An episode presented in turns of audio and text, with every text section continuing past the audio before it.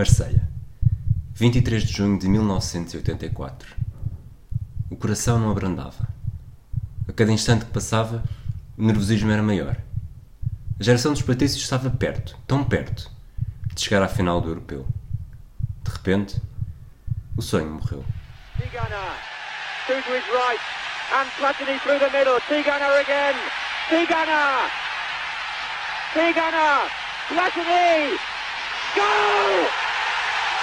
Platini for France with a minute to go. It's 3-2. I've not seen a match like this this year. Silêncio absoluto. Escuridão absoluta. Uma vez mais, o fato português era triste.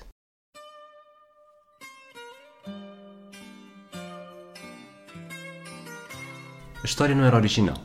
Portugal tinha conseguido formar uma nova geração de talentos que fazia sonhar, com Chalana, Jordão, Nené e tantos outros. Mas aqueles anos voltaram a ser verdes e esbarraram nas paredes da maturidade francesa.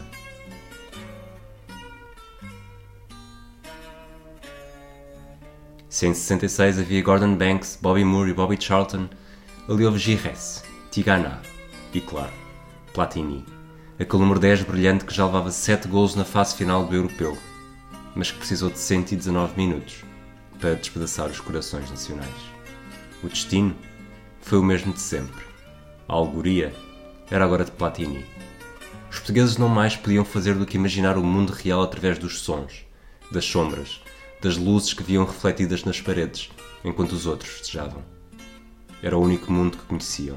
Ali, acorrentados numa caverna de tristezas e desilusões, chegavam mesmo a acreditar que o mundo não passava daquilo, que estavam destinados a sofrer, a viver na escuridão, sem sequer saber que havia a luz do dia. Por causa de Platini, claro está, um vilão. Mas um vilão que nunca se importou com o que os outros pensavam dele. Um vilão que nunca se arrependeu de nada do que fez.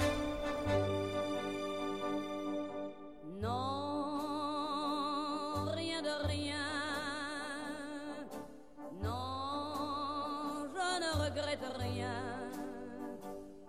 Michel François Platini foi odiado em Portugal. De certa forma, ainda o é. Michel Platini foi odiado em Itália. De certa forma, ainda o é. Platini é odiado um pouco por todo o mundo. E não apenas pelo que fez fora de campo, enquanto presidente da UEFA. O 10 francês não foi apenas um vilão para os portugueses. Foi o mal da fita enquanto jogou pelo Nancy entre 72 e 79, pelo Saint-Étienne entre 79 e 82 e pela Juventus até terminar a carreira em 1987. E claro, foi um vilão ao serviço da seleção. É o maior elogio que lhe podem fazer. Aliás, é o melhor elogio que podem fazer a um jogador. Não fosse o gol de Éder em 2016 e os franceses seriam para sempre indiferentes ao seu futebol. Mas agora sabem o seu nome. Para sempre. Nunca o esquecerão. Está tatuado como uma cicatriz que recorda uma das feridas mais dolorosas. Tal como nós nunca esqueceremos Platini. O francês não se limitou a ter 1984. Não foi um vilão do romance distópico de George Orwell. Foi mais. Muito mais que isso. Platini foi especial. E prolongou-se no tempo. O francês teve de suar para garantir que conseguiu ultrapassar com êxito cada capítulo que o livro da sua carreira teve. Ao contrário de outras vedetas mundiais, não beneficiou de uma passadeira vermelha a partir do momento em que começou a dar nas vistas. O início da carreira profissional deu-se em 72, no Nancy. Tinha 17 anos, mas teve a época praticamente completa na equipa de reservas, na sombra, à espera de uma oportunidade que só chegou em maio. A temporada seguinte, tudo o que de negativo havia para acontecer, aconteceu. O Nancy foi despromovido e Platini terminou a época lesionado por culpa de uma perna partida. O destino parecia dizer-lhe que esta não era vida para ele. Mas ele ignorou. E fez bem. O talento de Platini notava-se em qualquer canto do mundo, até na segunda divisão francesa. De camisola por fora dos calções, meias caídas e uma elegância no relevado capaz de seduzir até um robô, o 10 era mais do que aquilo que os outros viam nele. Era aquilo que ele via em campo. Técnica, visão de jogo e um pé direito com olhinhos, capaz de pôr a bola onde queria, quando queria e da forma que queria. E depois, claro, uma veia goleadora tão pouco comum para um jogador com as suas características. Quando saiu do Nancy em 79, os números já falavam mais que as ações. Era internacional, tinha estado nos Jogos Olímpicos de 76, no Mundial de 78 e, a nível doméstico, garantirá a promoção logo na época seguinte e oferecer a Taça da França em 78, marcando o único gol da final com o Nice. Platini não era um sex symbol. Chegava a parecer anafado, tinha uma cabeleira farta, que por vezes chegava a parecer estar colada à testa, mas ainda assim era o jogador francês mais desejado. Os convites chegaram de todos os lados, até de Itália, mas só uma equipa teve o prazer de ouvir um Louis de Michel, o Saint-Étienne.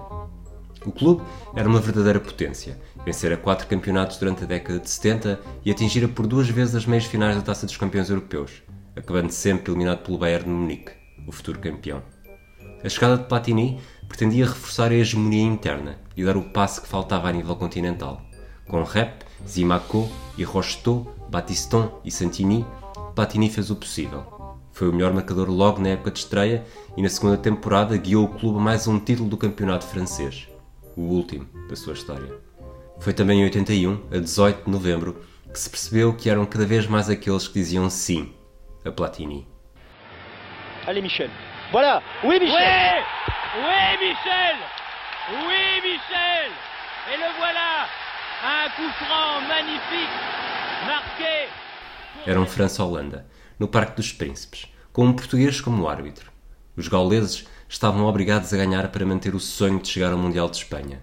E no início da segunda parte, houve um livre direto, em posição perfeita. Platini chamou-lhe um figo, claro está. Ali, naquele momento, abriu caminho para uma década que seria inesquecível.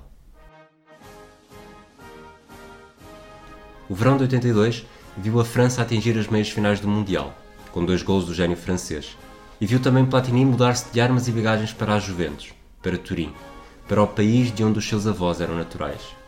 Vestido de preto e branco, o número 10 teve ainda mais encanto. Foi a melhor fase da sua carreira.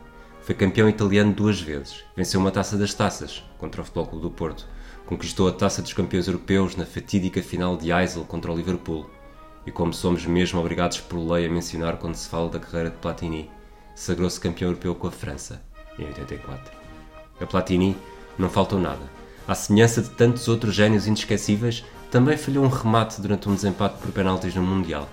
Foi em 86 contra o Brasil, tal como Roberto Baggio. A diferença o jogo foi nos quartos de final e a França seguiu em frente, apenas para cair nas meias finais perante o maior carrasco na carreira do francês, a República Federal da Alemanha.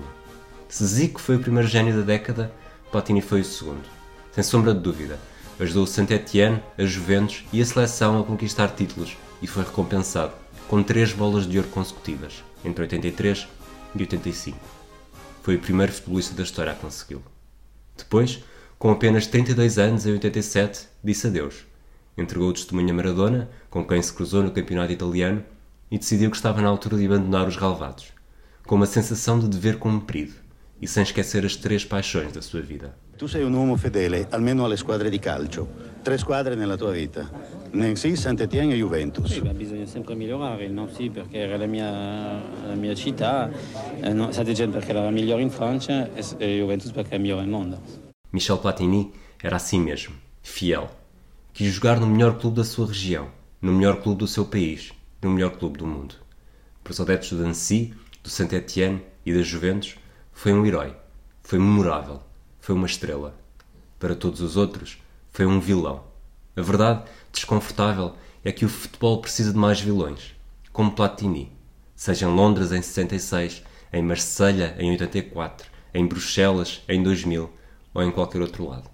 Precisamos de mais gênios com o 10 nas costas, criativos, elegantes, visionários, subtis. Talentos que nos deixem com o batimento acelerado, mesmo que no final acabemos de coração partido.